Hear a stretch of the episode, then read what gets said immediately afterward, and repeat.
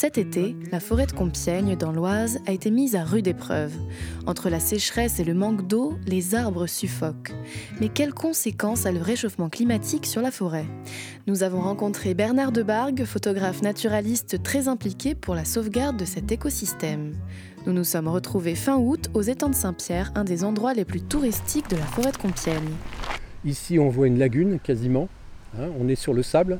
Alors c'est du sable, on s'enfoncerait, on n'ira pas à la plage là évidemment. Il y a la roselière qui est juste derrière, mais qui est normalement à cette époque de l'année encore à l'eau. Et là, elle est totalement hors d'eau. Donc là, il manque quand même plusieurs dizaines de centimètres pour être à un niveau à peu près moyen. Mais euh, voilà, je, tiens à être prudent. Euh, pas d'informations qui mesurent à date précise ce qu'était la situation à fin août de l'année passée et sur les 5 ou 10 dernières années. Mais cette situation ici de lagune, pseudo-lagune, où on voit du sable et on imagine presque une plage, c'est tout à fait anormal. Hein. Donc là, on a quand même un niveau bah, que je découvre euh, et qui m'inquiète un peu, hein, objectivement. S'il pleut pas, parce que c'est toujours ça l'espoir que tout le monde a, les agriculteurs évidemment en premier, c'est de se dire il va pleuvoir, il doit pleuvoir. Oui, euh, on veut dire que statistiquement, chaque jour nous rapproche de la prochaine pluie. On a aussi affaire à des systèmes pluvieux qui changent énormément. On sait qu'il y aura de plus en plus de précipitations violentes, comme celles qu'on a connues ces dernières semaines, avec des orages extrêmement brutaux, qui font qu'il y ait certes beaucoup d'eau qui tombe, mais dans un temps extrêmement court, que l'eau du coup n'a absolument pas le temps de rentrer dans le sol, de faire donc un travail sur le moyen terme ou le long terme, mais qu'au contraire elle va ruisseler, elle va tout emporter, et qu'évidemment cette eau-là ne sera pas bénéfique en vrai. Auprès de mon arbre, je vivais heureux, j'aurais jamais dû m'éloigner de mon arbre. Donc là, on est vraiment situé entre les deux étangs. Donc là, tout ce qu'on voit ici, finalement, comme, comme arbre, c'est beaucoup de feuillus. Oui, oui, oui, oui. Alors là, on est dans un secteur effectivement extrêmement feuillu. Il faut savoir que la totalité euh, des résineux de la forêt de Compiègne ont été plantés. La plupart des feuillus, évidemment aussi. C'est une forêt qui a été extrêmement euh, euh, améliorée, aménagée, modifiée, gérée par la main de l'homme. Mais effectivement, c'est essentiellement une forêt de feuillus, bah, sauf qu'en face de nous, on a un magnifique pin qui nous regarde, qui est une belle pièce celle-là, parce qu'on voit quand même qu'il fait plusieurs dizaines de mètres de haut, pas le mais plusieurs dizaines de mètres de haut. Et donc ça, ça fait partie évidemment de l'ensemble de la mixité forestière qui est absolument indispensable pour que les arbres arrivent à s'en sortir, pour plein de raisons diverses et variées. Tout le monde sait qu'aujourd'hui, il faut absolument assurer la mixité, qui est également des résineux, également des feuillus et différents types de feuillus. Le pire scénario, bah, c'est un peu comme l'agriculture, c'est la monoespèce. C'est celle qui fait que quand on a un problème sur une espèce, sur une parcelle qui est uniquement plantée par exemple de résineux, si on a un, scolite euh, qui va manger les épicéas par exemple, le premier arbre est le deuxième et le troisième jusqu'à la fin. Mélanger les espèces, c'est possible, à condition que l'environnement soit favorable à la pousse. Entre le sol sablonneux, auquel on ne peut pas grand-chose, qui date de la nuit des temps bien évidemment, et qui est une constitution très particulière, beaucoup plus importante que plein d'autres forêts domaniales comme celle de Fontainebleau ou d'Orléans, qui sont également deux très grands massifs, c'est très compliqué de maintenir l'eau, justement, dans ce sol-là, puisque c'est du sable en fait, c'est pas de la terre riche, c'est de la terre extrêmement pauvre, dans lequel il est extrêmement compliqué de faire pousser des arbres, donc il y a énormément d'efforts qui ont été faits, donc ça c'est la première difficulté. La deuxième, c'est qu'effectivement c'est une forêt qui est très ouverte au niveau urbain, donc il y a une énorme fréquentation, une énorme activité, il y a des routes percées de partout, des chemins en forêt de partout, et donc à aucun moment elle a vraiment euh, euh, des îlots dans lesquels on pourrait assurer une, euh, un peu de sauvage, un peu de biodiversité naturelle. Elle est évidemment exploitée depuis très longtemps, donc euh, on vient y rechercher du bois, du bois de valeur, du bois de façonnage. Donc il y a évidemment des coupes qui y sont faites. On vient également euh, y faire de l'entretien pour la chasse, parce que la chasse c'est une activité historique de la forêt de Compiègne. La forêt de Compiègne n'aurait jamais été ce qu'elle est aujourd'hui en termes de bénéfices pour nous sans la chasse, qu'on soit d'accord ou pas avec la chasse. Hein. Mais c'est quand même un fait historique c'est que tout ça, ça a été fait par les rois, à la demande des rois, et uniquement pour leur plaisir de la chasse. Tout cet aménagement, y compris au niveau des étangs. Donc ça, ça s'est accumulé, plus évidemment nos hannetons, qui sont ici, mais comme chez eux, parce que la terre, justement, le sable est extrêmement favorable à leur reproduction. Le, le hanneton est un insecte très très particulier, c'est un coléoptère qui a l'air tout à fait sympathique. Quand on le croise, quand on le récupère, on peut le prendre en main, il est totalement inoffensif. Sauf que, eh bien, c'est quand même un, sacré problème compte tenu de son processus de reproduction.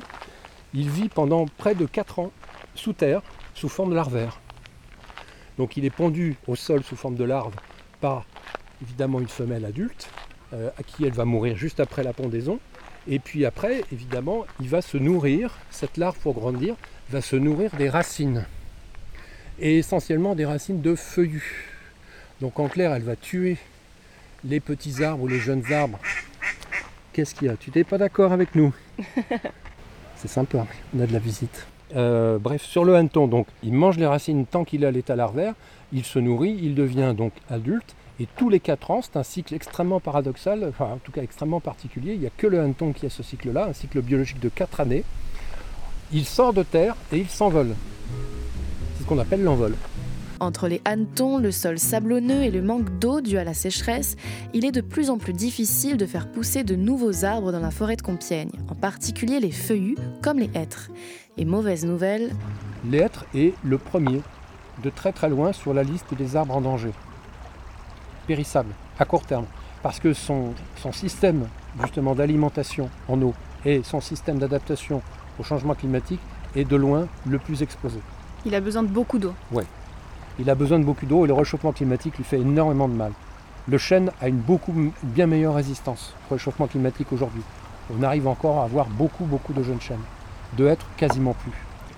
La mesure statistique qui a été faite montre qu'il y a en forêt de Compiègne à peu près 47%, pas loin de 50 donc, pas loin de la moitié des arbres qui sont des hêtres.